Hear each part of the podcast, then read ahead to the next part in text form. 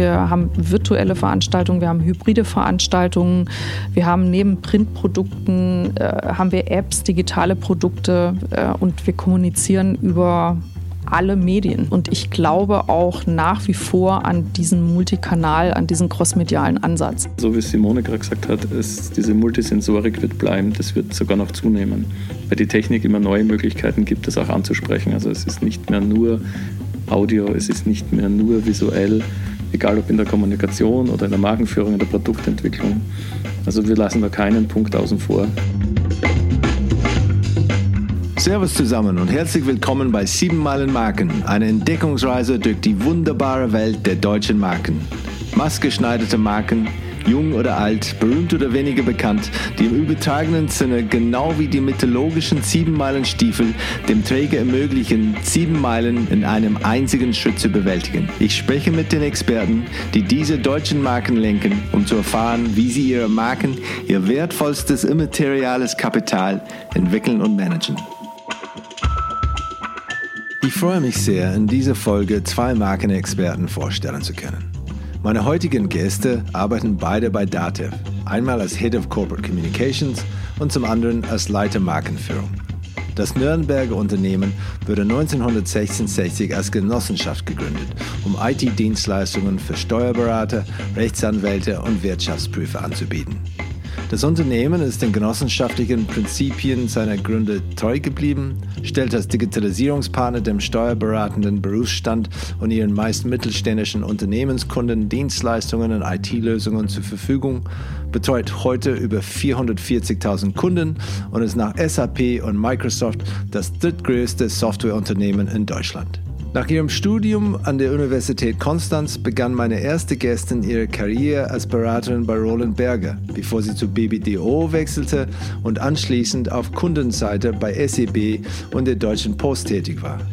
Nach einer Rückkehr in die Beratung als Geschäftsführerin bei Kirchner und Robrecht Management Consultants ist sie seit 2019 bei DATEV.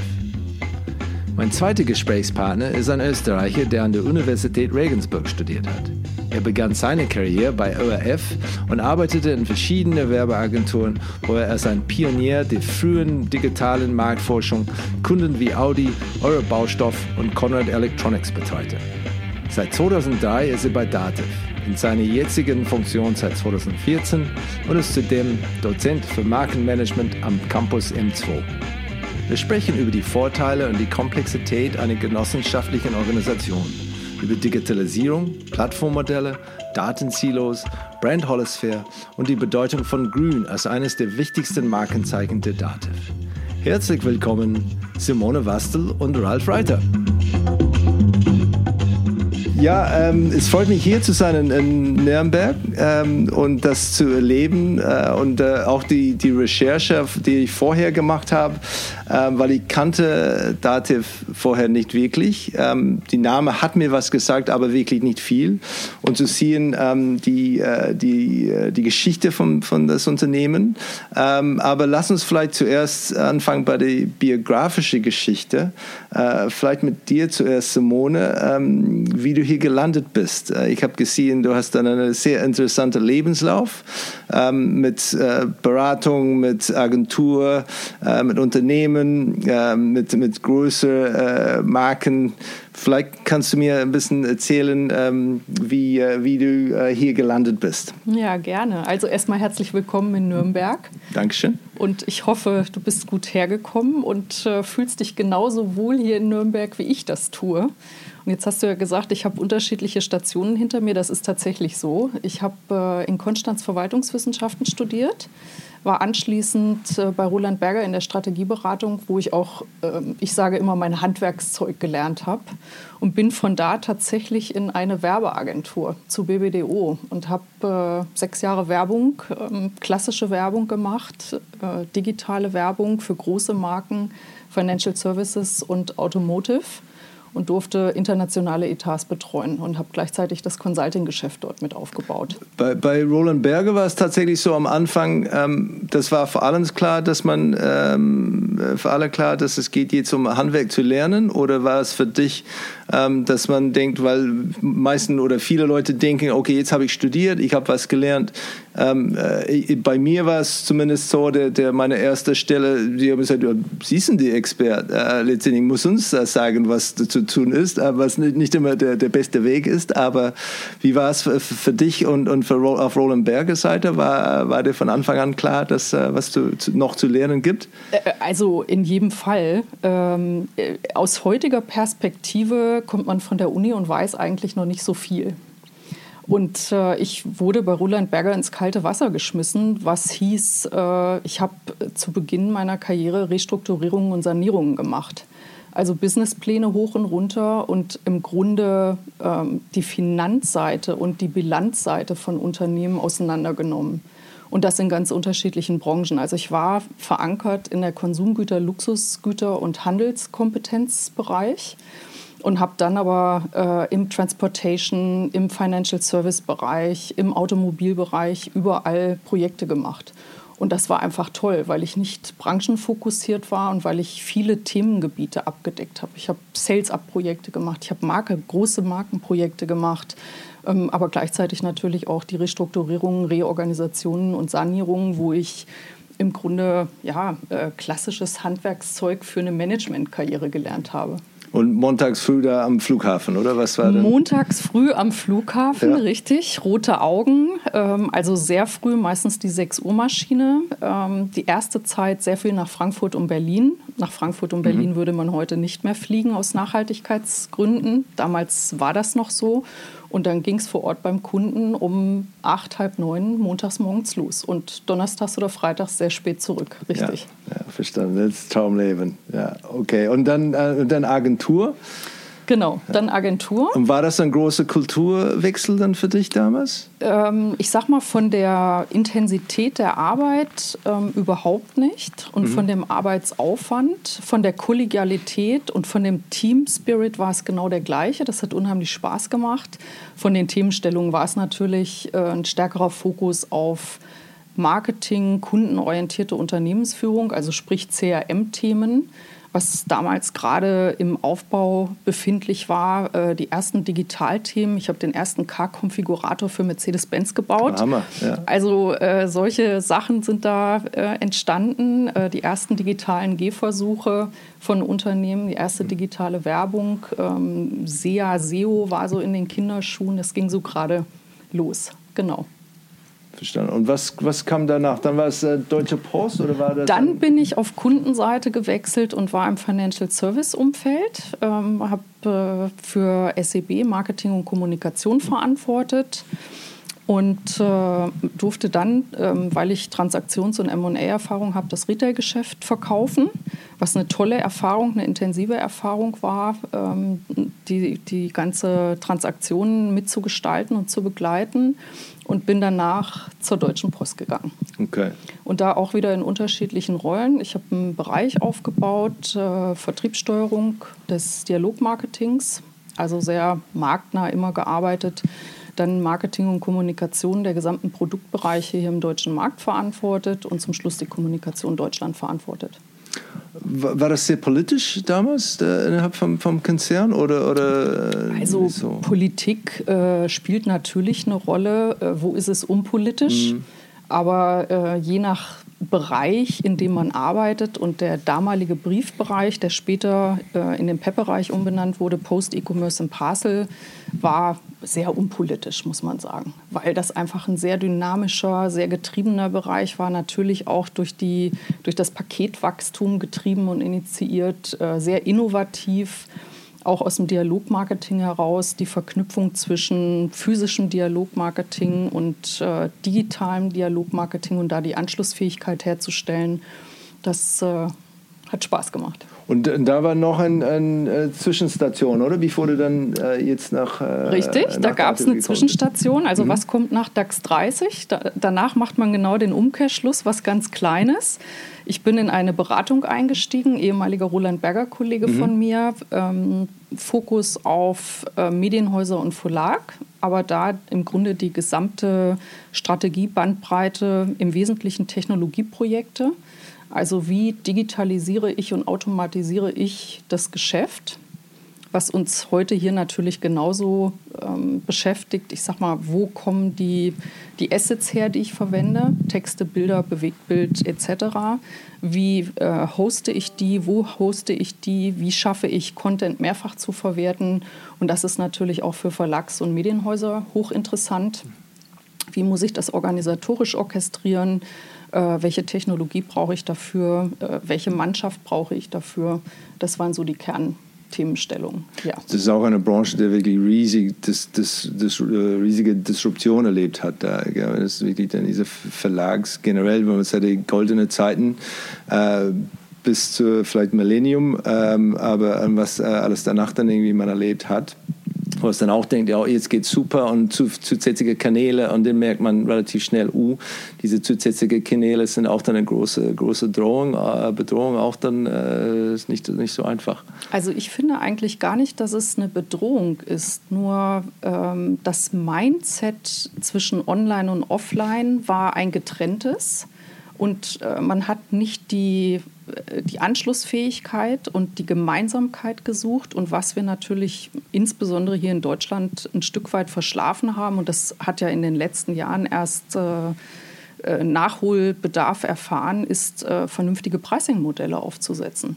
Also ähm, der Content im digitalen Umfeld war kostenlos und das Jahrzehnte kann man fast sagen. Ja, das und das war ähm, oder ist ein großer Fehler, den die Branche gemacht hat. Gibt es inzwischen ein Vorbild, wo du sagen würdest, äh, in Deutschland, wo es sagt, hey, das ist ein Verlag, der das richtig, richtig gut gemacht hat? Ist es ein Axel Springer oder Gibt es andere, die, die noch besser sind? Naja, ähm, also äh, ohne jetzt Name-Dropping machen zu wollen, Axel Springer ist da mit Sicherheit sehr gut, äh, weil sie verstanden haben, nicht alles selber machen zu müssen, äh, in Beteiligungskonzepte eingestiegen sind und meines Erachtens, und das ist ein wichtiges Stichwort, ähm, ein Plattformmodell, ein Ökosystem aufgebaut haben und darüber natürlich auch heute Geld verdienen und darüber auch äh, das Verlagsgeschäft äh, gut finanzieren oder refinanzieren und sehr, sehr früh auch in, in, den digitalen, ähm, in die digitale Content-Erstellung und digitale Content-Provision äh, eingestiegen sind.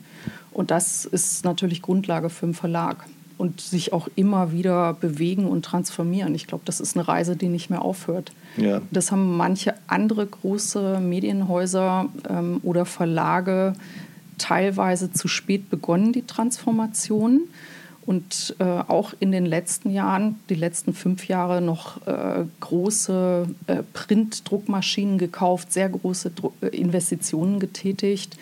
Ähm, wo man überlegen muss, ob ein Cost-Sharing da nicht die cleverere Lösung wäre, äh, um im Grunde einen anderen Return aufs Geschäft zu erzeugen. Ja, das stimmt. Ja, ich, ich finde es interessant. Ich bin selbst ähm, äh, ähm, Abonnent von der, von der New York Times, was ich mhm. absurd finde. Das ist der einzige digitale Abo, die ich habe, wenn es geht um ähm, Verlagsbereich, ja, nicht in dem reinen reine Entertainment. Ähm, und, und wenn man denkt, so, ich habe kein, kein äh, Spiegel-Abo, ich habe kein Süddeutsche Abo, aber weil die, die Pricing-Modelle sind, sind nicht da für mich, wo es sagt, ich brauche das nicht häufig, würde gerne das unterstützen, aber letztendlich ein richtiger Premium äh, Abo zu bezahlen, habe ich nicht den Bedarf dafür, weil diese Informationen und Neuigkeiten wieder woanders bekomme. Ähm, aber letztendlich ein bisschen Kleingeld, um das zu fördern und eher zu unterstützen, was mein Gedanken war bei New York Times war.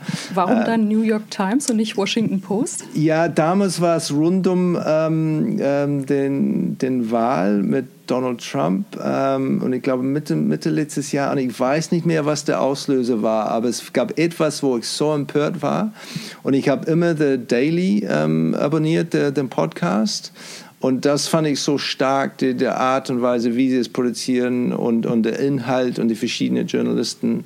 Ähm, und so da, da war es sehr menschlich. Die Washington Post habe ich keine irgendwie Beziehung dazu. Und ich habe auch nicht unbedingt das Gefühl, ich glaube, das ist der, der was äh, Jeff Bezos gehört, ob sie dann unbedingt auch meine 2,95 Euro Dollar pro Monat brauchen. Äh, hoffentlich nicht. Ähm, aber New York Times äh, vielleicht eher. Ähm, und ähm, genau. Das ist ein Argument. Also ich habe Washington Post jetzt als äh, Frage gestellt, weil ich da immer wieder hingeguckt habe, ähm, aus dem Arc Publishing-Gedanken mhm. heraus, was das System hinter der Washington Post ist, um eine Mehrfachverwertung von Content äh, vorzunehmen und gleichzeitig aber auch äh, ich sage es jetzt tatsächlich mal wertend, einen Pitch zwischen ähm, der redaktionellen Leistung von Maschine und Mensch mhm. Vorzunehmen. Und da ist Washington Post äh, wahrscheinlich mit dem Geld von Jeff Bezos, du hast es ja angesprochen, führend und mhm. ist ein Modell, nicht, dass das das Ziel ist, aber ähm, Machine Learning, ähm, die Messbarmachung von Content und auch die, äh, welchen Mehrwert, welchen Beitrag liefert Content äh, zum Unternehmenserfolg in unserem Fall, ist mhm. natürlich schon relevant. Ja. Und sich dann mit solchen Modellen zu beschäftigen, finde ich durchaus legitim und richtig. Ja, absolut. Ich, ich finde es auch sehr spannend, diese, diese ähm, weil es gibt diese Spalte zwischen Effizienz und, und, und, und Logik und, und, äh, und Margen, ähm, aber auch auf diese, diese persönliche Überzeugung. Ja, wenn man sieht, ja, was sind die, die Sachen, weil ähm, viele Sachen, und das sieht man auch in vielen Medienbereiche, wo es geht, okay, womit bekommen wir die, die größte Engagement, ja, und letztendlich das sind die eher mit die Sachen, die vielleicht ein bisschen kontroverse sind, ähm, aber ist es unbedingt die Geschichte, die wir erzählen sollen? Oder, oder, oder, oder das Thema, die wir wirklich thematisieren oder wo wir einen Hauptpunkt darstellen stellen sollen. Und, und das finde ich spannend, wenn man das wirklich weil, weil man darf nicht der eine oder der andere einfach blind verfolgen als, als, als Unternehmen. Man muss eigentlich dann, oder hoffentlich beide, man muss halt ethisch und gezielt, um, um gesellschaftliche Werte zu schaffen und, und zu schützen, ähm, aber gleichzeitig den Gewinn zu bringen für den Unternehmen, damit es sich auch dann, dann gut weiterentwickelt. Das, das, das finde ich sehr spannend. Ja, jetzt hast du einen Punkt angesprochen, Werte und äh, Beitrag leisten. Und das war letztendlich die, die Motivation, warum ich hier in Nürnberg gelandet bin. Also mhm. zum einen äh, das genossenschaftliche Modell, was natürlich nochmal ein ganz, anderen, ein ganz anderes Wertegerüst hat als ein DAX 30-Konzern oder ein Shareholder-getriebenes Unternehmen. Wir reden hier auch von Membership Value. Mhm was äh, in einer Genossenschaft natürlich nicht Gewinnmaximierung heißt, sondern äh, bestmögliche äh, Unterstützung für alle Mitglieder. Die Mitglieder sind unsere Eigentümer mhm. und das äh, ist ein tolles Geschäftsmodell, äh, sehr äh, krisentragend, wie wir finden und äh, ich würde sogar sagen, eines der Modelle, was äh, zukunftsfähig und zukunftsorientiert agiert und äh, Beitrag leisten. Also mein Handwerkszeug, äh, Vertriebssteuerung, Marktseite, Marketing, Kommunikation, PR, Business Development. Wir verstehen uns auch, äh, ich sag mal, als Impulsgeber in einer Organisation. Da kann ich natürlich hier einen anderen Beitrag leisten und äh, anders wertschöpfend arbeiten als in einer sehr kleinen Beratungseinheit. Mhm. Was, was, war der Briefing damals, als du eingestiegen bist? Ist 2019, oder? Bist du gekommen? Ich bin November 2019 mhm. gekommen. Äh, bin durch einen sehr harten Auswahlprozess, äh, der extern begleitet würde, wurde, äh, geführt worden. Und das Briefing ähm, war, ähm, ich sag mal, eine Zukunftsorientierung äh, von Marketing, Kommunikation, Marktseite bauen gleichzeitig die Tradition, die Historie, die Genossenschaft nicht außer Acht zu lassen, also sehr wertebasiert, äh, wertefokussiert zu arbeiten und äh, gleichzeitig natürlich das Know-how, was ich mitbringe äh, aus meiner Vergangenheit, äh, aus den Themen von der Deutschen Post, äh, aus der Beratung heraus, ähm, hier zu implementieren und voranzutreiben. Ja, sehr spannend. Da, da, würde ich gerne ein bisschen später da, dazu zurückkommen, da auf dieses genossenschaftliche Thema. Das finde ich richtig, äh, richtig interessant. Aber Ralf, vielleicht wechseln wir zu dir. Äh, Im Vergleich zu Simone habe ich deutlich weniger Erfolg gehabt da bei der, bei der äh, Recherchierung äh, vorher, äh, Recherche vorher.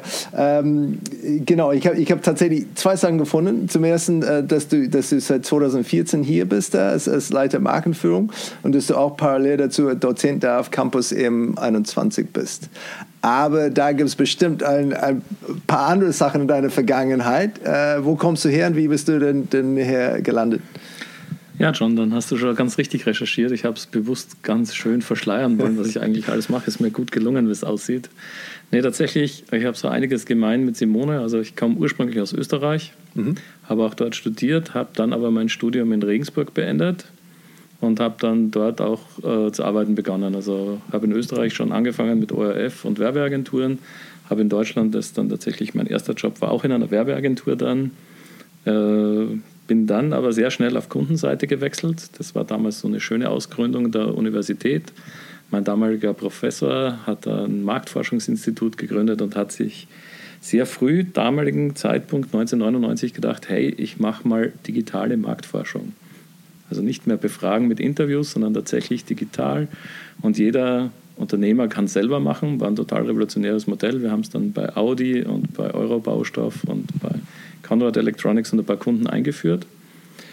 Und das war schon eine unglaublich spannende Zeit. Heute würde man sagen, es war ein klassisches Startup. Damals hat es noch nicht so geheißen. Es war wirklich eine schöne Zeit. Ähm, war aber so erfolgreich, dass irgendwann unser lieber Professor gemeint hat, hey, ich habe so viel Geld verdient, ich brauche das nicht mehr. Echt? Okay, mhm. sehr gut. Ja. Und hat es tatsächlich dann, ja. hat es wirklich sehr, sehr gut gemacht und hat dann festgestellt, ja, ich möchte wieder in die Lehre gehen. Und das war auch dann eigentlich die Zeit zu sagen, okay, wir machen jetzt wieder was anderes. Also bin ich wieder zu einer Werbeagentur gegangen, damals in Ingolstadt, hat sich dann ganz gut angeboten und von dort dann nochmal hierher, weil einfach 2003 die DATEV eine sehr spannende Herausforderung geboten hat. Ähm, Simone hat es angesprochen, die DATEV hat ein besonderes Geschäftsmodell, das ist mit der Genossenschaft ganz was anderes. Ähm, ich war damals vor allem spezialisiert auch auf Content-Management-Systeme, große Portale und das war für die DATEV gerade die Zeit, wo sie sich erstmalig damit beschäftigt haben. Das war dann eigentlich auch mein Einstieg hier. Ähm, das hat sich damals noch Broschürenkonzept genannt, so was gab es damals noch, gedruckte Formen aber eben noch alles einzeln erstellt, richtig in schöner Handarbeit, so wie man sich vorstellt, also richtig handwerkliche Kunst. Redakteur hat monatelang daran gearbeitet und irgendwie hat die damalige Marketingleitung schon erkannt, ey, so wird es bei uns nicht zukunftsträchtig sein. Und mein Job war es dann tatsächlich, eine Content-Basis zu schaffen, dass wir aus einer einheitlichen Daten-Content-Bank tatsächlich nachher auch mehrere Publikationen einfach erstellen können. Also schon auch so ein bisschen Technik-Approach, so wie es bei Simone dann im Verlagswesen war. Ja, und das ist dann eigentlich bei Datev weitergegangen mit einem Markenprojekt. Auch das war dann ein Ausfluss daraus, wo man erkannt hat, ja super, wir haben 40 Jahre lang super davon gelebt, äh, Software unseren Kunden bereitzustellen. Sehr customized, genau auf den Bedarf der Mitglieder zugeschnitten. Aber die Genossenschaft ist rapide gewachsen. Eine Erfolgsstory ohne Ende, 40 Jahre lang, 50 Jahre lang inzwischen und noch mehr gibt es ja nur eine Richtung. Und irgendwann wächst man dann in eine Dimension, wo man feststellt, hoppla, da gibt es dann doch irgendwann auch noch anderes. Und das war der Zeitpunkt, so 2006, 2007 rum, wo es darum ging, brauchen wir auch für Dativ eine Marke. Da hatte ich Glück, da hatte ich ein paar Vorerfahrungen und bin dann dort in das Thema eingestiegen und dann seit 2014 auch wirklich dann dafür verantwortlich gewesen. Und diese, diese ganz, dieser Ursprung da 1966, ähm, es war, äh, es war nicht zu sagen, oh, wir machen einen Verband um andere Sachen und dann ist rausgekommen, hey, Lizini, alle brauchen irgendwie Software und solche Sachen. Es war eher gegründet, um spezifisch äh, Steuerberater, Rechtsanwälte, Wirtschaftsprüfer Software oder, oder Werkzeuge für die, für die Gemeinschaft, nämlich die Kosten zu teilen? Oder, oder, Eigentlich der modernste Ansatz, den es geben kann. Was ja. einer nicht schafft, schaffen alle gemeinsam. Also das ja. ist ja der Genossenschaftsgedanke pur von Schulze Delisch damals und der ist einfach sensationell genial umgesetzt worden. Es war 66 auch ein Startup, muss man ganz ehrlich sagen. Steuerberater kommen zusammen, stellen fest, diese Großrechner da, diese raumgroßen Dinger, die sich damals keiner leisten konnte, wenn wir es gemeinsam machen, können wir es uns leisten. Und das war eine digitale Transformation, wenn man so will, schon 1966. Und das war wirklich super weitblickend vom Gründer eben. Und da muss man sagen, das ist auch die Basis unserer Erfolgsgeschichte bis heute. Also und, und habe ich einfach meinen Kopf da im, im, im Boden gehabt. Äh, äh, bin, der, bin ich der Einzige, der wirklich nicht über diese Geschichte weiß und, und, und Dativ der gut kennt? Ähm, oder ist es tatsächlich so, man ist doch, wir sind ein bisschen versteckt und äh, nicht alle kennen uns? Ist richtig, was du sagst. Also ja. wir sind wahrscheinlich der Hidden Champion par excellence. Ja. Jetzt nicht mehr so, aber zumindest so bis 2005, 2010 hätte ich gesagt, total unterm Radar. Mhm. Es war wirklich, wir sind ja eine Genossenschaft, wir erbringen die Dienstleistung für unsere Mitglieder und deren Kunden. Das ist die Erweiterung, die wichtig ist. Mhm. Das sind dann 40.000 Steuerberaterinnen, Wirtschaftsprüferinnen und Rechtsanwälte und dann eben deren Mandanten. Das ist eine Größe in Deutschland. Also 40.000 klingt nicht viel, aber wenn man weiß, dass dahinter nachher ja eigentlich fast 350.000 Unternehmen stehen, die deren Mandanten sind und dass dann auch fast jede dritte Lohnabrechnung, die in Deutschland passiert, in irgendeinem Unternehmen über die Mitglieder und über die Dativ laufen, dann weiß man, es ist dann doch ein bisschen eine größere Hausnummer. Es ist ein wirklicher systemrelevanter Bestandteil der Gesellschaft.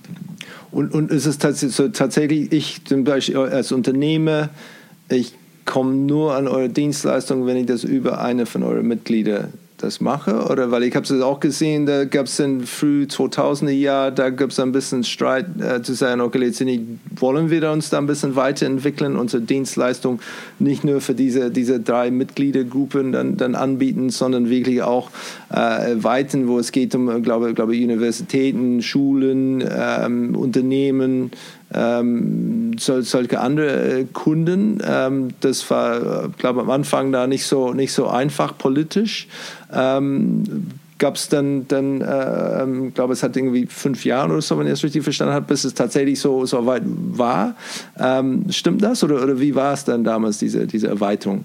Also die, die äh, primär, der primäre Fokus, das habe ich ja auch äh, eben angesprochen, ist natürlich äh, Nutzen für unsere Mitglieder zu schaffen. Und das sind die Steuerberater, Wirtschaftsprüfer, Rechtsanwälte. Ich nutze jetzt mal die männliche Form, die weibliche ja. oder diverse ist natürlich immer mit eingeschlossen, selbstredend, aber äh, in der Sprache ist es äh, dennoch ein bisschen holprig nach wie vor.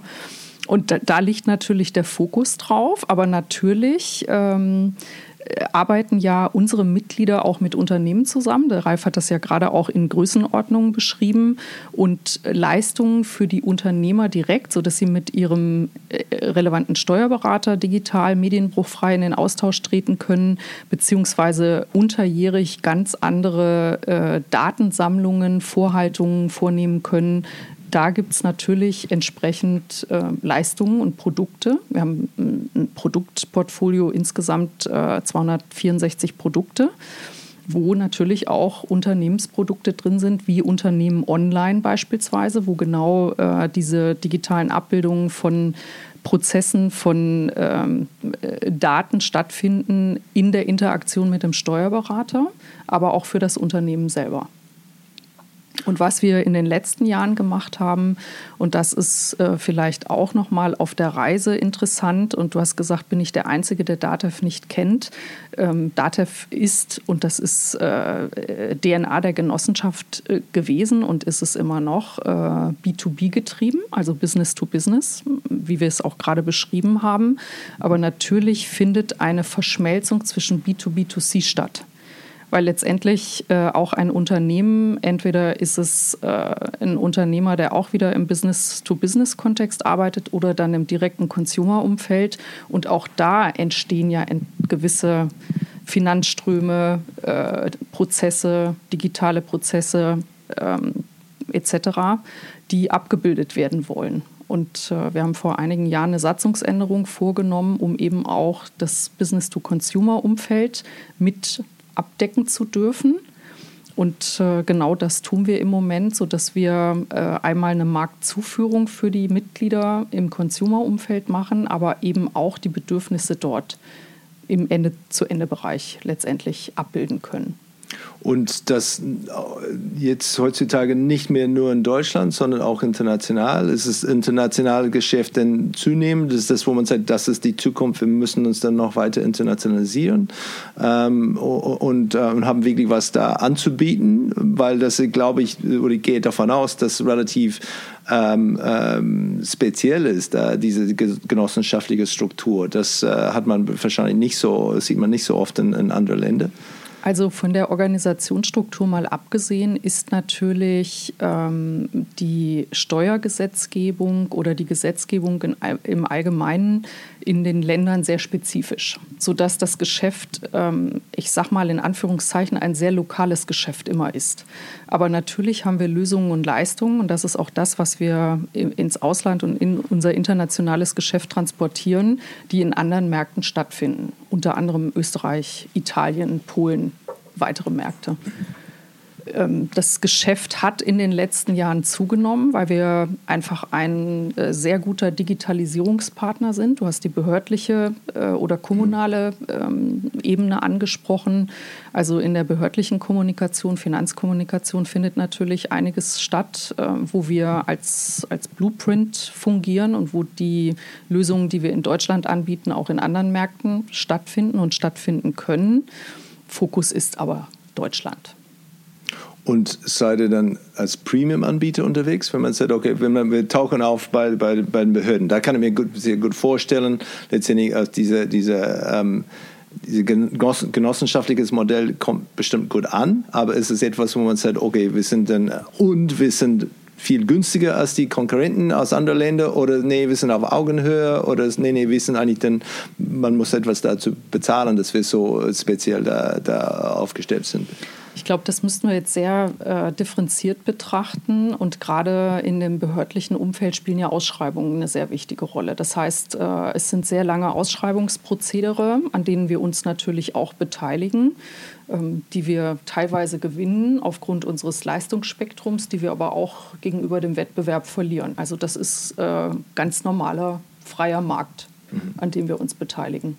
Und da mögen auch Preismodelle eine Rolle spielen. Ähm, ich würde weder sagen, dass wir Premium sind, äh, wir sind aber auch nicht Low Cost, ähm, irgendwo dazwischen, weil wir natürlich kostendeckend arbeiten müssen. Und das sind wir unseren Mitgliedern auch schuldig. Und gibt es dann eine, eine, eine, eine goldene Zeit von, von genossenschaftlichen Geschäftsmodellen, wo man sagt, da war gang und gäbe, irgendwie vielleicht 20er Jahren, 60er Jahren solche Sachen zu gründen aus gemeinschaftlichen Zielen. Ähm, und, und war das dann tatsächlich so im Vordergrund gestellt, hey, letztendlich, wir sind hier als Genossenschaft, wir tun das für uns, oder ist es nur heutzutage, wo eigentlich man feststellt, boah, das ist eigentlich eine ganz nette Sache, eigentlich die, die Prinzipien, nicht nur die Vorteile, die, die man davon hat, aber die Idealen, die, die, die, ähm, die Ideen, die da, dahinter stehen. Äh, also wenn du mich fragst, die Idee, und ich habe ja vorhin schon mal von der DNA gesprochen, äh, nämlich äh, die Mitglieder gleich zu behandeln, gleich zu stellen. Und ähm, Ralf hat es angesprochen, diese teure IT, die ja äh, mit den Jahren billiger geworden ist, auch wenn äh, IT-Infrastruktur immer noch sehr viel Geld kostet, keine Frage. Ähm, die ist natürlich jetzt über Jahrzehnte konstant geblieben und gewachsen das goldene Zeitalter einer Genossenschaft, äh, jetzt mal Bauchgefühl Simone Wastel, kommt erst noch. Mhm. Weil äh, die Genossenschaft im Grunde im Herzen oder in der DNA das Wertegerüst trägt. Nachhaltigkeit. Äh, Nachhaltigkeit in den Finanzen, Nachhaltigkeit, wenn wir über Ökologie oder auch soziale Dimensionen nachdenken. Und das hat jetzt in der Krise bewiesen, dass das sehr stabil ist. Mhm. Und von daher würde ich sagen, ähm, wenn jemand gründet, wenn jemand größer gründen will oder eine zukunftsträchtige Organisationsstruktur sucht, ist eine Genossenschaft in Betracht zu ziehen. Wäre es möglich, eine, eine, eine normale Konzern umzubauen und eine, eine genossenschaftliche Struktur, wenn man sagt, ähm, Deutsche Telekom, es wäre super, wenn wir statt Abonnenten hatten und Kunden, dass wir die eigentlich alle Mitglieder machen würden letztendlich dann. Äh, ist das etwas, was, was möglich wäre oder, oder zielführend äh, wäre? Also, das ist schwer, weil ich habe ja gesagt, unsere Eigentümer sind die Mitglieder. Wenn wir jetzt eine Telekom oder ein DAX-Konzern oder ein börsenorientiertes, börsennotiertes Unternehmen nehmen, äh, sind da natürlich die Aktionäre, die Anteilseigner, äh, die Inhaber, egal wie es gestreut oder verteilt ist.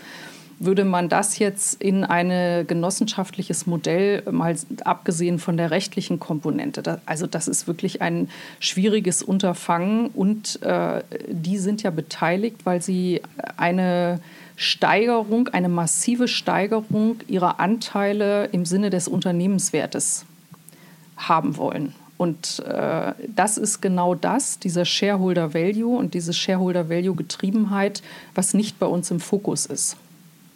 So, also ich würde sagen, da sind die massiven Unterschiede. Ähm, wo findet das in ähnlicher Form statt bei Startups?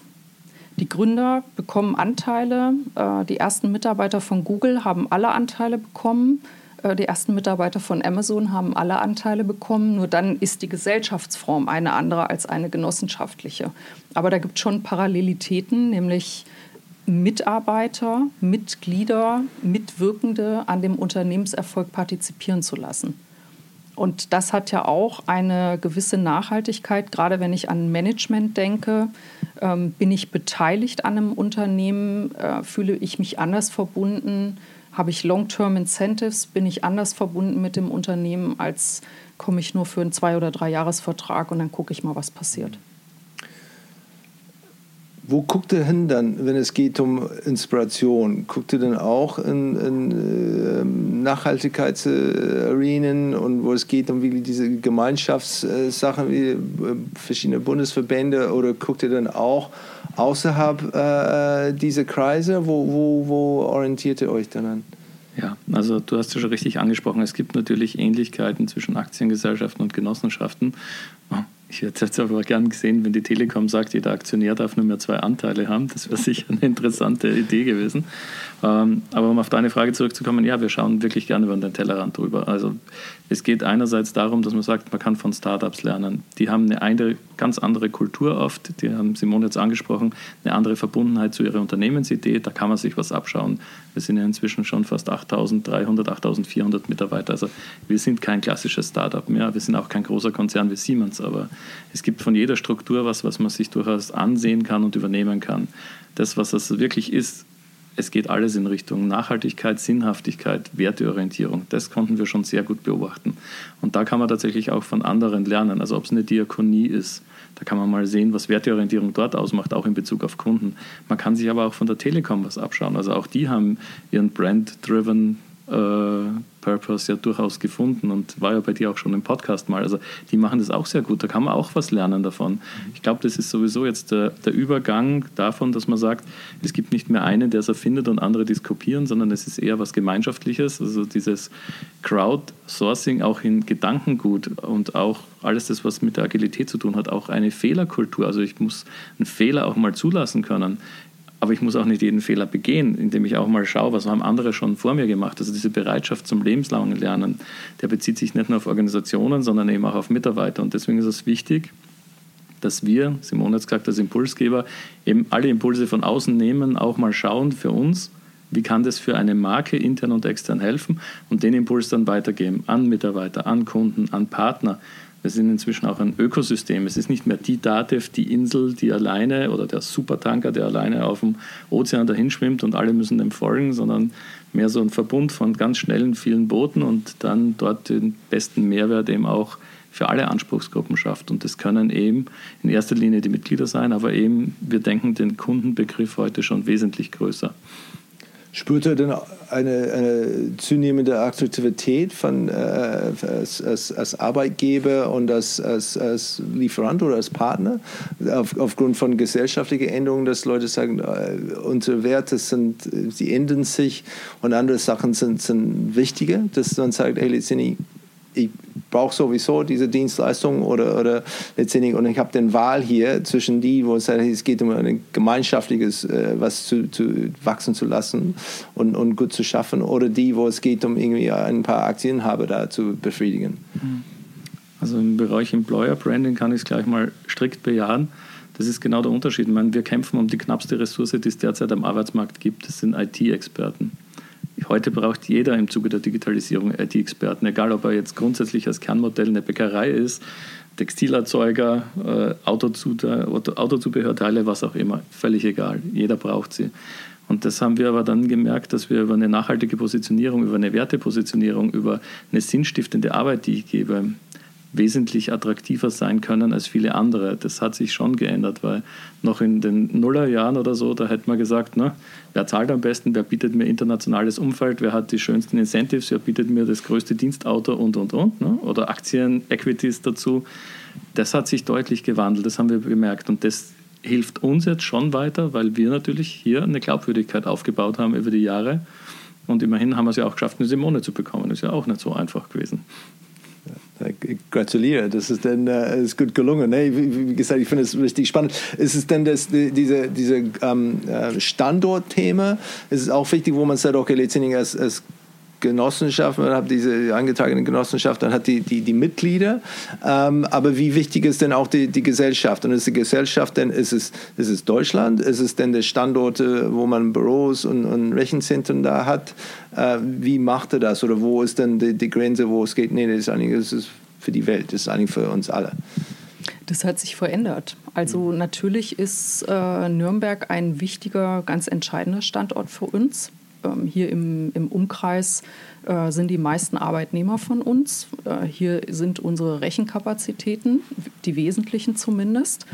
Ähm, und hier ist natürlich der Gründungsstandort, keine Frage. Aber äh, die Frage ist so ein bisschen zweigeteilt. Vor der Pandemie äh, hätte ich die anders beantwortet als heute. Und unser Unternehmen hat eine äh, enorme Transformation mit der Pandemie hingelegt, dass wir nämlich ähm, über 6.500 Menschen wirklich per Knopfdruck übers Wochenende ins Homeoffice geschickt haben.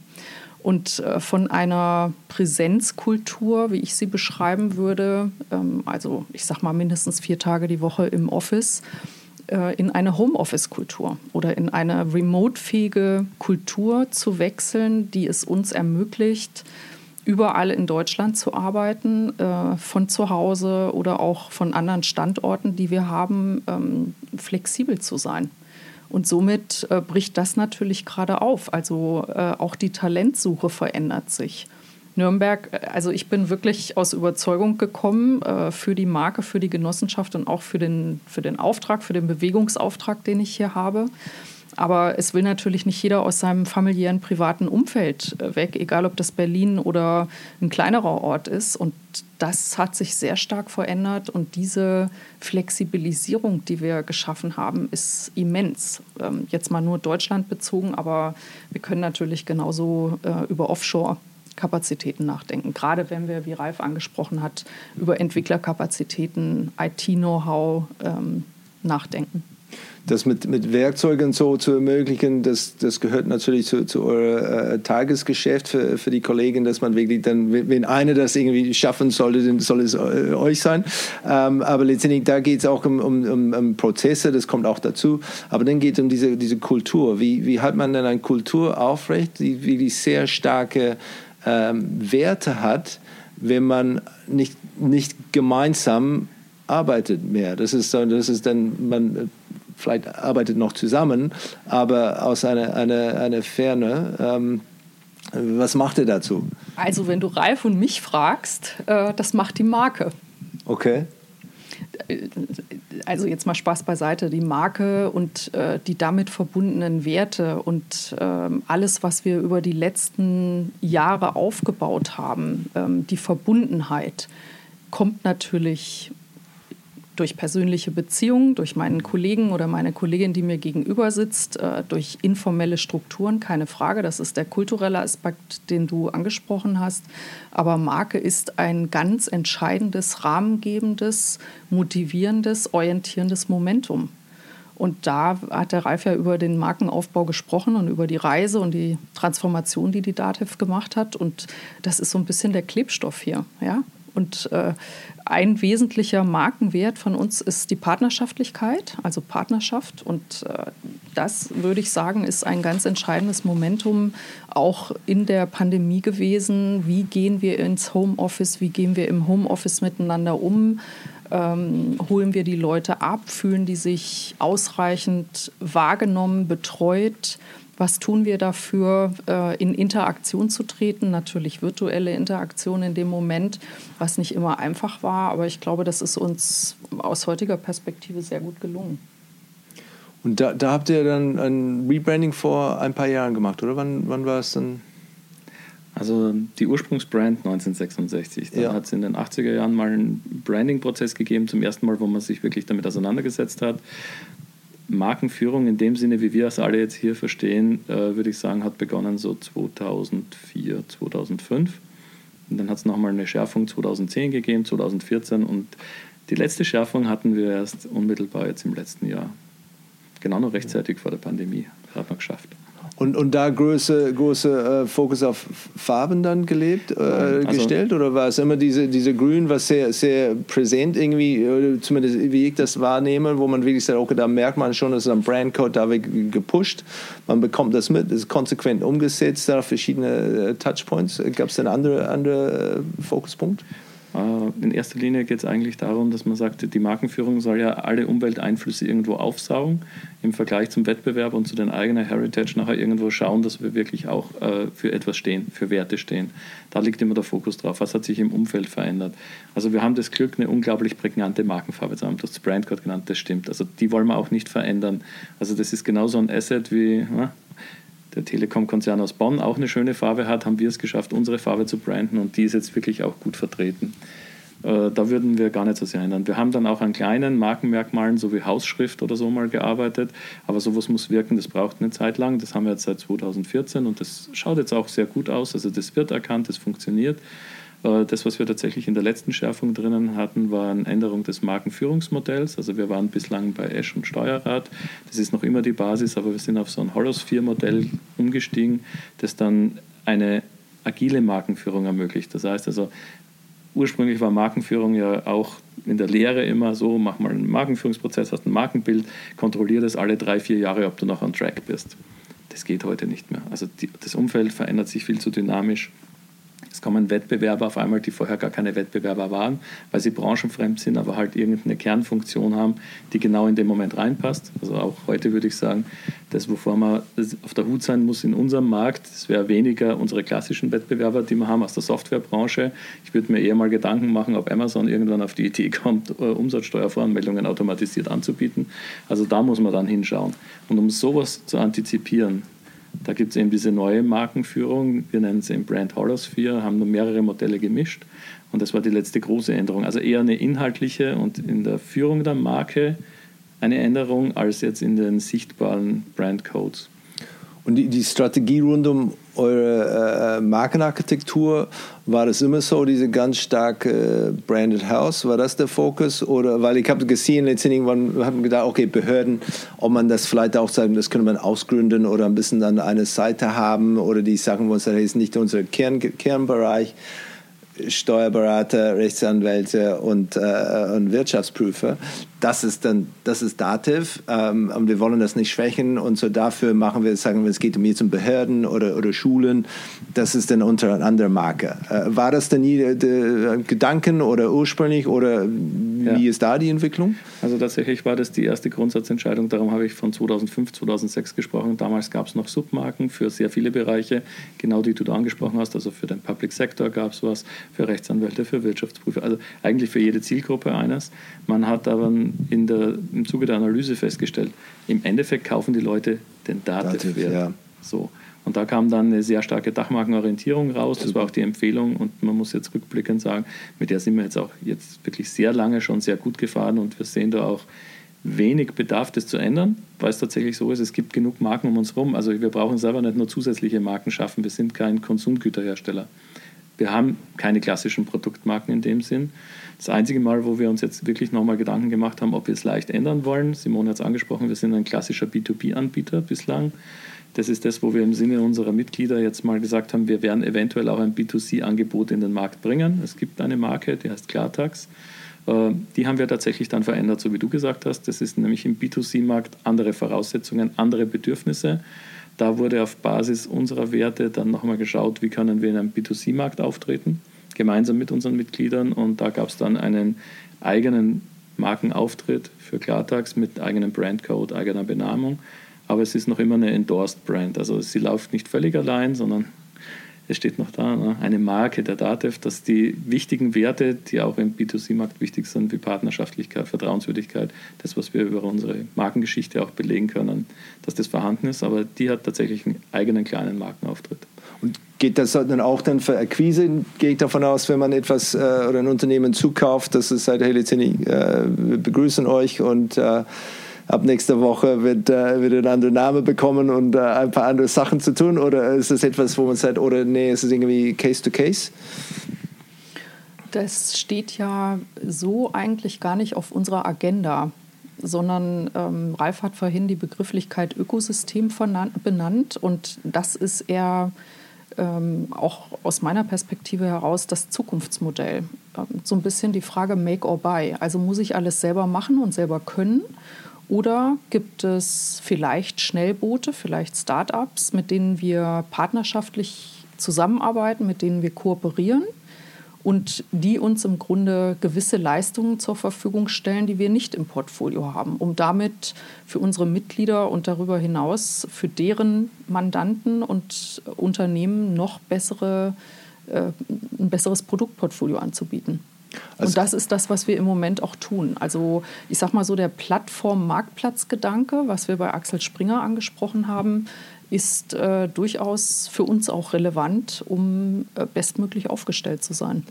Habt ihr dann ein, ein, ein, ein Programm, wie man das dann macht? Oder wie, wie kommt man dann, wenn man sagt, okay, das verstehe ich, finde ich, find ich auch äh, richtig interessant und gut, diese, diese Gedanken.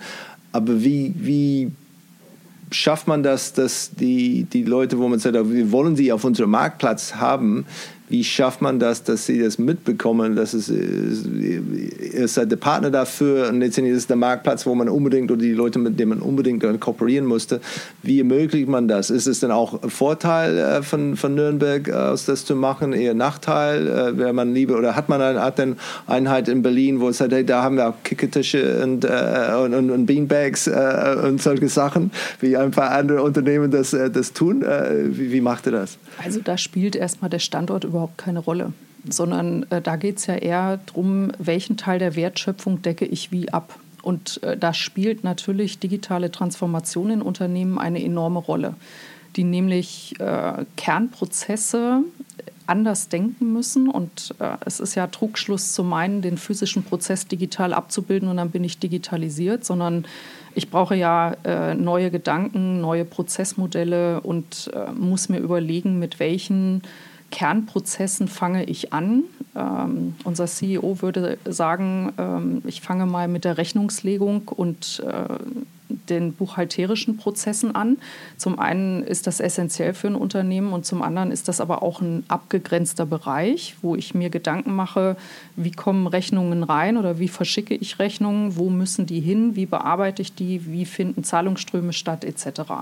Und welche äh, prozessnahen Bereiche. Dann bin ich sehr schnell bei Personal. Wir haben ja eine Kooperation mit Personio, ähm, gliedern sich daran an und wie kann ich das dann abbilden und andocken. Und dann äh, kommen natürlich Unternehmen auf uns zu weil wir als Anbieter, als relevanter Anbieter eine, eine, Rolle spielen, die es interessant finden, mit uns zu arbeiten. Und wir sprechen natürlich auch Unternehmen an, weil wir Synergien schaffen wollen, um besser Ende zu Ende aufgestellt zu sein.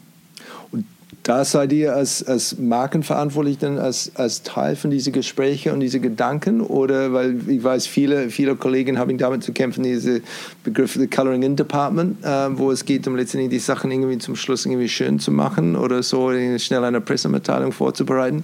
Ähm, und, und für mich ist ein bisschen die, diese Beschilderung von, von Reifheit, von Markenführung innerhalb von einem Unternehmen, ist, wo darf man Marke mitreden ja, oder als Markenverantwortlich? Ist man auch bei Produktentwicklung? Äh, äh, da, dabei oder involviert ähm, oder, oder bei Pricing-Entscheidungen.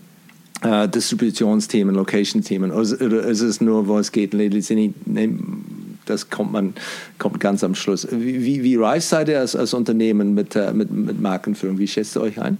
Wir sind auf einer guten Reise und äh, DATEV selber hat äh, ein Fit für die Zukunft Programm durchlaufen und hat sich wirklich fit für die Zukunft gemacht. Das heißt, äh, wir haben ähm, ich sage mal bewusst, die organisatorischen Silos aufgebrochen. Wir haben die Wertschöpfung äh, von einer vertikalen in eine horizontale Wertschöpfung umgekippt und somit äh, sind wir natürlich Bestandteil der Wertschöpfung in den wesentlichen Kernbereichen involviert. Ich glaube, wir haben so viele Schnittstellen Genau wie Finance oder andere Bereiche. Pricing hast du angesprochen ebenfalls. Ähm, wir haben eine Begrifflichkeit geprägt. Äh, du hast jetzt das Gegenteil genannt, äh, so Coloring-Abteilung, die bunte Bilderabteilung.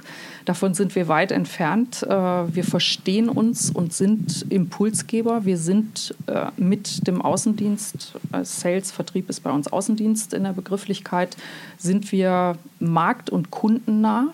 Also im Grunde das Sprachrohr in die Organisation und aus der Organisation heraus und äh, damit natürlich wesentlicher Bestandteil auch bei diesen Fragestellungen.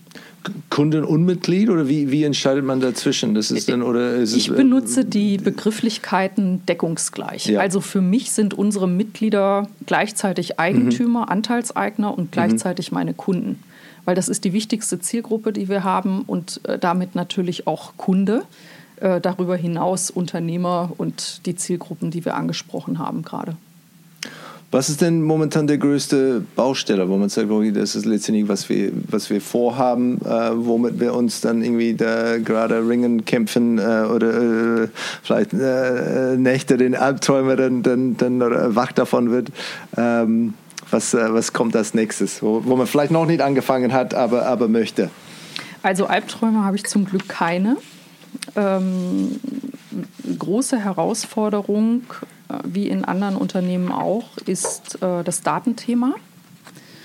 Das heißt, ein 54, 55 Jahre gewachsenes Unternehmen hat äh, auch hier im Haus an verschiedenen Stellen Daten wie äh, transformiere ich die Daten, damit die Daten miteinander sprechen können und ich ähm, einen eins zu eins Kundenbezug habe. Also ich rede von der Identität einer eindeutigen, sodass äh, ich mit dem Kundenbezug, jetzt sind wir bei der Disziplin Marketing und Kommunikation, sehr zielgruppengerecht agieren und interagieren kann und äh, natürlich für sämtliche Aktivitäten. Wir haben über Art äh, Publishing von Washington Post gesprochen. Äh, wie stelle ich den relevanten Content denjenigen zur Verfügung, die ihn haben möchten? Wie schaffe ich eine Mehrfachverwertung von Content? Wie spiele ich Marketingaktivitäten, Dialogmarketing, Kampagnen etc. zielgruppengerechter aus? Ähm, wie gestalte ich Pricing-Modelle äh, noch äh, User genauer und so weiter. Und dafür sind natürlich Daten- und Automatisierungsmöglichkeiten notwendig. Und das ist was, was mich extrem umtreibt. Wie ist das denn zwischen ähm, Marcoms und IT? Ist das etwas, wo, wo man sieht, dass eine, eine ähm, sich bewegende Verantwortungskeit oder, oder Lust? Ist es etwas, wo man sagt, äh, wir müssen das, wir machen das, wir schaffen das nur gemeinsam oder nee, eigentlich muss es hier drin sitzen, wir müssen dann wirklich auch ein Budget dafür haben, dass es uns gehört, weil es so wichtig ist als Thema?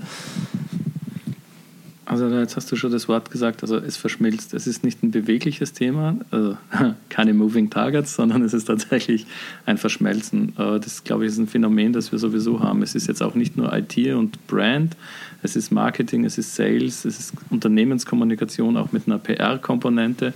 Das ganze Thema verschmilzt, weil wir vorne einfach jetzt eine Wertekommunikation haben, wo du die Leute grundsätzlich ansprichst und dann musst du sehr schnell auf den Punkt kommen, wo sie dann auch dieses Produkt, diese Dienstleistung, diesen Service, was immer sie brauchen, auch sehr schnell bekommen. Das ist das, was wir in den letzten Jahren einfach sehen konnten. Da sind die großen amerikanischen Konzerne unglaublich gut, das ganz schnell zu antizipieren und zur Verfügung zu stellen. Und das ist das auch wirklich, wo wir die Herausforderung haben, das möglichst schnell nachzubauen. Auch da ist wieder der Genossenschaftsgedanke ja durchaus auch für uns gut, weil äh, das Thema ist, genau, Simone hat es früher angesprochen, ja, Damals waren es große Rechner, heute ist es künstliche Intelligenz.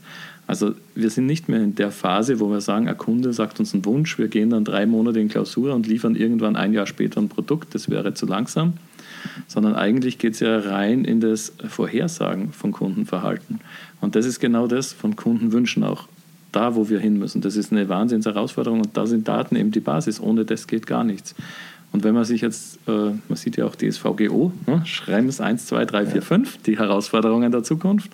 Äh, wie können wir das bewältigen? Also wie können wir diesen Spagat schaffen, diese Informationen zu haben, frühzeitig allen Betroffenen zur Verfügung zu stellen und auch dann in der Interaktion mit den Kunden real-time zu sein, richtig in Echtzeit zu argumentieren, auch vielleicht mal im Angebote zu machen, jetzt nicht so platt, wie es in der Werbung mit Retargeting ist, sondern tatsächlich einfach zu sagen, hey, ich glaube, ich weiß, in zwei, drei Jahren wirst du diese Serviceleistung brauchen. Und du brauchst ja auch eine gewisse Rüstzeit, um sowas aufzubauen. Sowas zu erkennen, das ist die Herausforderung, der wir uns stellen müssen. Und das ist genau das, warum, glaube ich, die Disziplinen verschmelzen werden. Und Simone sagte es, die Silos werden aufgebrochen. Genau das ist es. Die Silos werden aufgebrochen. Wir werden wechselnde Teams haben, Du wirst kompetenzübergreifende Teams haben, du wirst gemischte Teams haben. Manchmal mehr IT, manchmal mehr Marktforschung, manchmal mehr Sales, was auch immer. Aber du hast zentral den Kunden im Blick und dann baust du das, was du bauen musst, möglichst schnell. Und das ist genau der Faktor, glaube ich, der in Zukunft der entscheidende sein wird. Schaffe ich es, mein Wertegerüst, was die Menschen interessiert, weil sie Menschen sind, so schnell und so perfekt zu ihm zu liefern, dass er dieses Erlebnis hat, also wo sich Erwartung zur Marke und Erlebnis dann decken und dann haben wir unseren Job gut gemacht. Und dafür brauchen wir alle. Also jeden im Unternehmen. Das gibt es nicht mehr die klassische, ach, das ist die bunte Bilderabteilung, ach, das ist das Sales und dann, wenn es nicht funktioniert, geht zum Service. Nein, das ist, die Zeiten sind vorbei. Merkt man dann eine Art den Generationswechsel auf Seite, wo man sagt, auf, auf Seite von, von euren Kunden und Mitgliedern, wo man sagt, diese Steuerberater, Rechtsanwälten, die ähm, plötzlich dann vielleicht nicht mehr die 60-Jährigen sind, sondern äh, Digital Natives sind und sind wirklich dann vielleicht haben dann andere Anforderungen an, an wo man sagt, die sind eure Kunden oder eure Mitglieder ähm, und sie sind gewohnt dann mit einem Netflix-Geschäftsmodell irgendwie unterwegs zu sein oder, oder äh, solche Sachen. Ähm, spürt man das oder ist es etwas, wo man sagt, das ist konsequent, das ist äh, keine große äh, Umbruch oder, oder Wechslung von äh, oder Generationswechsel, die man gespürt hat? Also der größte äh, Umbruch oder Wechsel ist äh, nicht äh, das Alter oder die Generation, sondern die Digitalisierung insgesamt.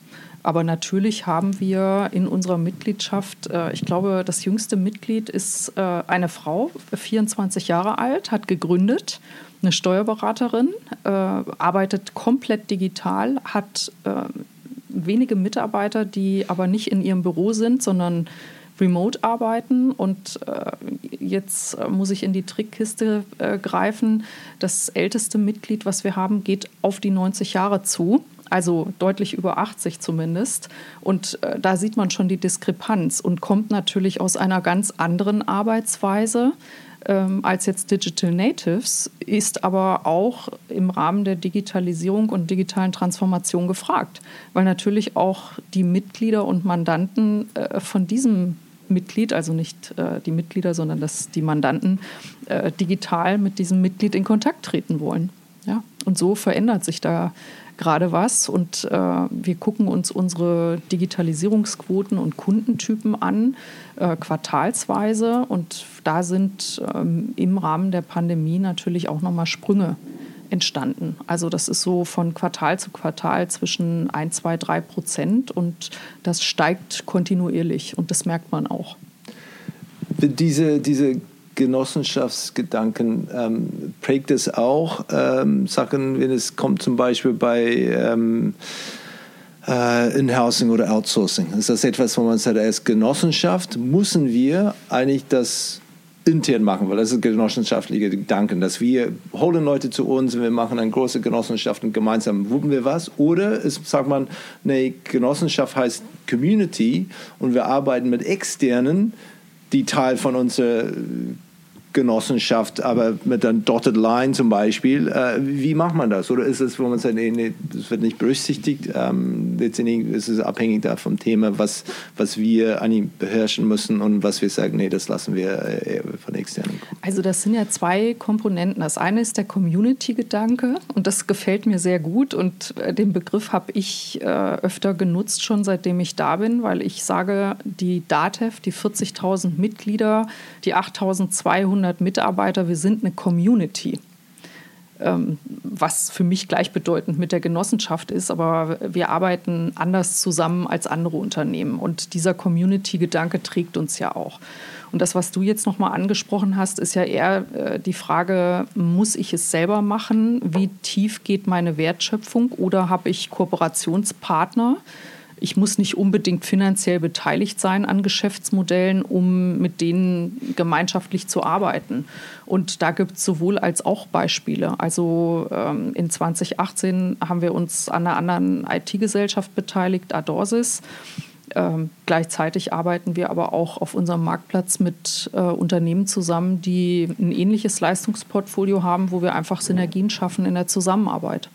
Was ist denn für euch denn der, der wichtigste Touchpoint? Also vor der Pandemie hätte ich gesagt, äh, de, der physische Kontakt, und zwar der physische Kontakt zwischen unserem Außendienst und dem Mitglied, zwischen den Consultants oder dem Service und natürlich auch zwischen den Kommunikatoren und äh, den Mitgliedern. Und das hat sich natürlich jetzt verändert. Wir haben unsere Veranstaltungen, ähm, wir haben alles digitalisiert, wir haben virtuelle Veranstaltungen, wir haben hybride Veranstaltungen, wir haben neben Printprodukten, äh, haben wir Apps, digitale Produkte äh, und wir kommunizieren über alle Medien. Also wir machen keine TV-Werbung, wir haben aber Bewegtbild.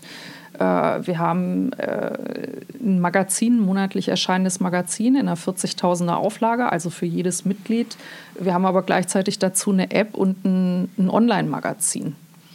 So, und das sind die wesentlichen Touchpoints. Und ich glaube auch nach wie vor an diesen Multikanal, an diesen crossmedialen Ansatz.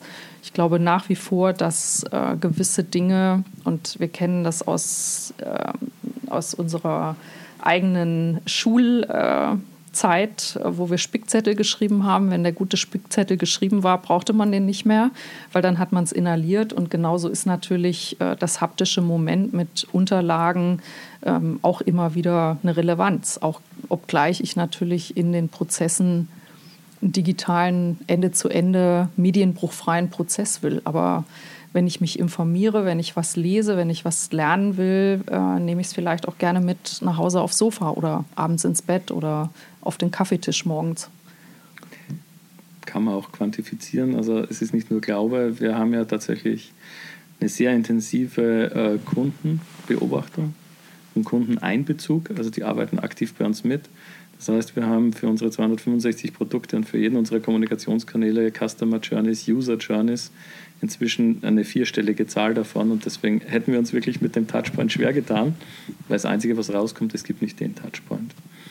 Es ist immer eine individuelle Sache, das kann pro Produkt, pro Kunde aber was Unterschiedliches sein.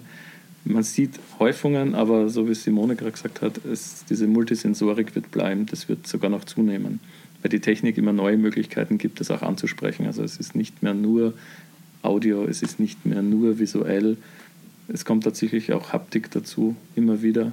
Jetzt halt anders, also auch wie ich mit einem Bildschirm interagiere, ob der dann vibriert oder ob irgendwas mehr oder weniger Touch-Widerstand leistet, ne, hat Apple uns ja auch ein bisschen vorgemacht. Auch hier kommt Haptik ins Spiel und das ist alles, was bei uns dann auch eine Rolle spielt. Egal ob in der Kommunikation oder in der Markenführung, in der Produktentwicklung. Also wir lassen da keinen Punkt außen vor. In Summe kann man sagen, die letzte Analyse, die ich gesehen habe, wir haben 361 Touchpoints bei uns, die analysiert wurden. Also insofern dann zu sagen, das ist der eine, das war eine fiese Frage. Uh, there can be only one. Yeah. Wir haben ja. übrigens auch einen ganz interessanten Podcast, Hörbar Steuern. Ja. Und wir haben äh, zwei Redakteure, die das machen, äh, die aus dem Hörfunk und wirklich aus dem Umfeld kommen mit tollen Stimmen, die äh, tolle Gäste haben. Natürlich unseren CEO auch regelmäßig äh, und äh, stark wachsend. Und da sieht man, Podcast ja. kommt an. Ihr seid das, ähm, äh, glaube ich, als Hauptsponsor von, von Challenge Rod unterwegs. Ähm, das war auch eine Veranstaltung, die ich vor zehn Jahren nicht kannte. Und dann haben wir den Glück gehabt, dass wir das eigentlich produzieren können. Da damals, als ich bei Plaza Media gearbeitet habe, wir hatten eine Fernsehproduktion da äh, und ich glaube, die internationale Vermarktung gemeinsam mit Sport 1 damals äh, gemacht.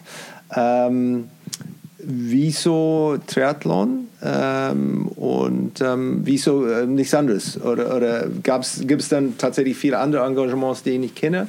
Ähm, oder was, äh, was ist da Besonderes?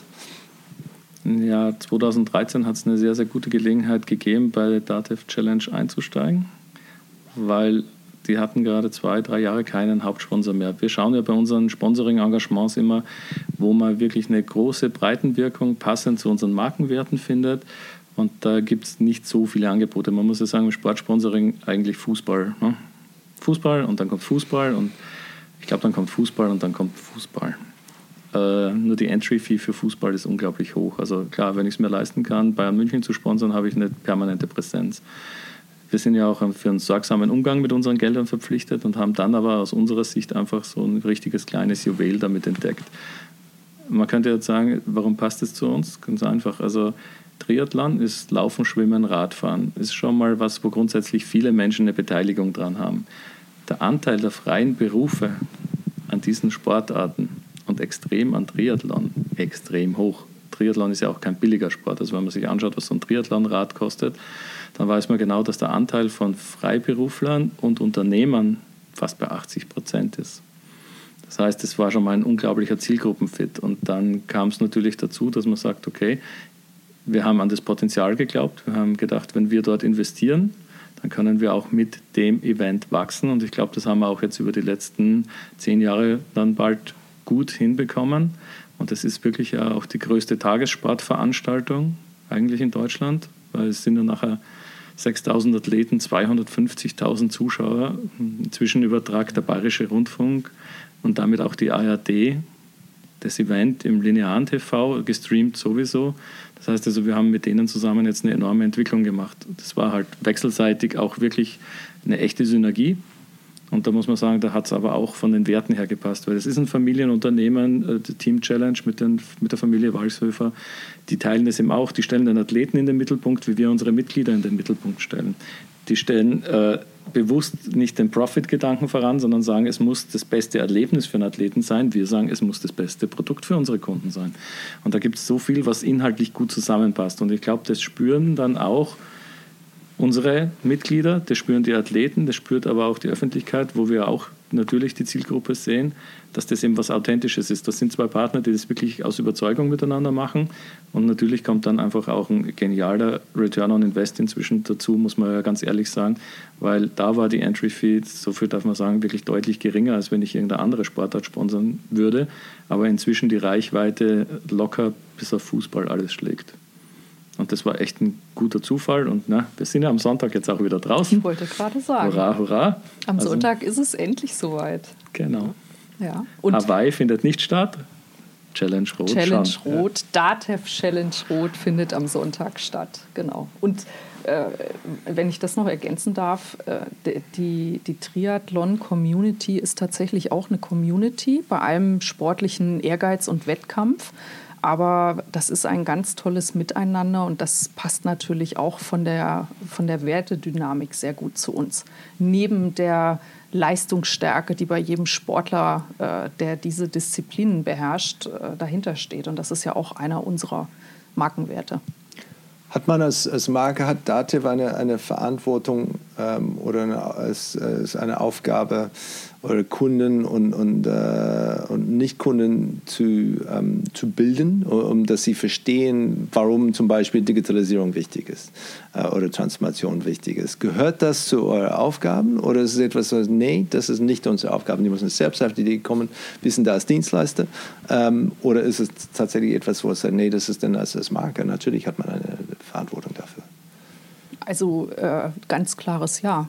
Wir haben äh, mit der Marke natürlich hier intern den Bewegungsauftrag, nämlich äh, die Transformation, den Veränderungsprozess unserer Kolleginnen und Kollegen zu motivieren, zu begleiten, zu flankieren. Aber als Unternehmen haben wir natürlich äh, die, die, digitale Transformation als oberste Überschrift unserer Mitglieder. Und ich würde darüber hinausgehen. Äh, Ralf hat eine Begrifflichkeit äh, genannt, die äh, ich in Klammern setzen möchte. Aber aus unserer Systemrelevanz heraus haben wir schon einen Bewegungsauftrag auch in Deutschland, in den deutschen Mittelstand hinein. Und äh, das äh, tun wir mit einem starken Rückgrat, äh, weil wir das Know-how dazu haben und weil wir der Digitalisierungspartner in Deutschland sein können und diesen Auftrag auch wahrnehmen. Ja, da gibt es schon, schon was zu tun, auch zum Beispiel in meinen Schulen, da man sieht irgendwie, was da irgendwie impuppt wurde, dann ist äh, dank Corona, äh, äh da gibt es noch ein bisschen was zu tun. Äh, genau, da sind ein paar, ein paar Sachen äh, noch zu liefern. Äh, zum, zum Schluss habe ich dann zwei Fragen, die, die ich immer stelle. Ähm, ich kann die stellen, ich kann die irgendwie aufteilen oder ich kann beide beantworten. Ähm, die ersten geht es letztendlich, wenn man eine, ein unbegrenztes, äh, unbegrenztes Budget hätte für, für irgendein äh, markenbezogenes Projekt äh, und, äh, und ohne ROI-Druck dann äh, ein bisschen äh, Freilauf haben könnte, wofür man das, das Geld ausgeben möchte. Und die zweite Frage wäre, wenn man dann einen Markenkurs für die Geschäftsführer von, von Deutschlands Hidden Champions lehren würdest, ähm, worauf man den Fokus legen würde. So, wer möchte oder möchtet ihr beide? Simone. Also Budget kann man ja nie genug haben. Ähm, nichtsdestotrotz ist es natürlich die Kunst, ähm, mit dem Geld, was zur Verfügung steht, äh, wirklich tolle Erfolge zu erzielen. Und äh, Vielleicht kann ich die Frage sogar kombinieren. Ich würde sagen, wenn man es schafft, die Mitarbeiter, in unserem Fall die Mitglieder ähm, oder auch in anderen Unternehmen Anteilseigner Kunden, so für die Marke zu begeistern, dass sie als Botschafter fungieren dann hat man äh, einen wirklich großen Schritt geschaffen. Und äh, wenn ich äh, den Kolleginnen und Kollegen was mitgeben sollte, jetzt ist das ein Buzzword, ähm, aber das Thema Nachhaltigkeit ist schon essentiell und nicht nur im Financial Service Umfeld äh, gewisse Investitionen in diesen, mit diesem Nachhaltigkeitsaspekt äh, zu tätigen, sondern nachhaltige Unternehmensführung in den Finanzen, die Nachhaltigkeit als Arbeitgeber ähm, nicht nur für die Arbeitnehmer die soziale Nachhaltigkeit äh, sicherzustellen, sondern auch ein Standortcommitment abzugeben, egal wie viele Standorte ich auf der Welt habe ähm, und natürlich den ökologischen Footprint zu reduzieren. Äh, das gehört für mich zusammen. Also so diese, dieser Dreiklang, äh, nicht nur Shareholder Value ergebnisgetrieben von Quartal zu Quartal zu agieren, sondern die Langfristperspektive auch mit meinem unternehmerischen Agieren, die gesellschaftliche Verantwortung zu übernehmen. Das äh, ist für mich ein wesentlicher Bestandteil von Marken- und Kommunikationsarbeit, dann natürlich äh, für Vorstände, Geschäftsleitung, äh, leitende Angestellte und dann aber auch für alle Mitarbeiter eines jeden Unternehmens. Ja, für alle, die wir hier sitzen. Würde man das auch an, an andere Hidden Champions oder an Hidden Champions generell, ist das etwas, wo man auch sagen könnte, letztendlich, wenn man das macht, dann hat man das kapiert und wird man auch Erfolg haben? Ich glaube, äh, das gilt nicht nur für Hidden Champions, das gilt äh, für jegliche Unternehmensformen. Das gilt für Start-ups, das gilt aber auch für DAX-Konzerne oder anders börsennotierte Unternehmen. Ja, also nachhaltige Unternehmensführung ist ein wichtiges Momentum und es geht nicht mehr weg. Ja, da bin, bin, ich gespannt, tatsächlich auch zu sehen, letztendlich, ich bin auch diese Überzeugung. Ähm, ich habe das mit meinen Kindern gesprochen, die sind, besprochen, die sind 17, 19 Sie haben äh, wenige Scheu, wenn es kommt zu etwas, wo man sagen, boah, diese Unternehmen hat sich dann wirklich sowas von schlimm äh, benommen. Für mich dachte ich, okay, diese junge Generation, für, für sie, diese Unternehmen als, als mögliche Arbeitgeber verbrannt. Die würden bestimmt nie dazu gehen, weil die haben mitbekommen, was sie getan haben.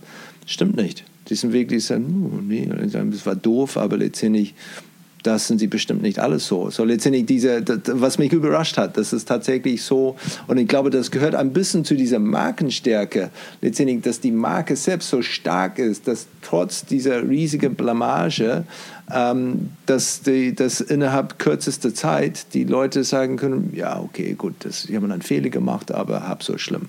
Aber das ist äh, auch wieder äh, facettenreicher, würde ich sagen. Das eine ist, äh, wie stark ist die Mar Marke und hält äh, solche Beschädigungen, wenn es Fehler, Fehltritte gibt, aus. Dann aber auch, wie geht ein Unternehmen, ein Management in dem Fall oder die Personen, die nach außen auftreten, wie gehen die mit dem Fehler um? Und lernt man aus dem Fehler und ist auch bereit daran zu arbeiten. Und dann kommt, glaube ich, noch eine Komponente dazu, ähm, dass die Generation, über die du jetzt gesprochen hast, und äh, zu der gehöre ich ja auch nicht, sondern es sind ja unsere Kinder oder eben die nächste Generation, ähm, äh, Fehler stärker verzeiht. weil sie ähm, mit Fehlerkulturen anders umgehen und weil die Generation auch bereit ist, Fehler zu machen und daraus zu lernen, während wir noch stärker getrieben sind von dieser sehr, ich, ich sage jetzt mal, preußischen äh, Nicht-Fehlerkultur und äh, vielleicht in unserem Verzeihmodus nicht ganz äh, so flexibel sind, wo wir dran arbeiten ja. müssen. Und das ist ein Mindset, was für Unternehmen auch relevant ist, nämlich äh, eine Fehlerkultur zu etablieren, um Geschwindigkeit aufzunehmen. Nicht um äh, die Leistungsfähigkeit zu reduzieren, sondern um äh, aus Fehlern zu lernen und dann andere Weichen stellen und äh, da Geschwindigkeit und Agilität zu lernen. Finde ich super ähm, und sehr, sehr spannend. Simone, Ralf, vielen Dank. Äh, ich habe wirklich, äh, wirklich, genossen heute. Äh, Finde ich sehr interessant und wirklich, was ich äh, über, über Dativ und, und, euch persönlich kennengelernt ha äh, gelernt habe, finde ich, äh, find ich richtig interessant und würde mich auch freuen, wenn, wenn wir mehr davon in die Zukunft dann von, von euch sehen und, und hören. Ähm, fand ich super. Vielen Dank. Ja, vielen Danke Dank dir. für das Interview. Danke.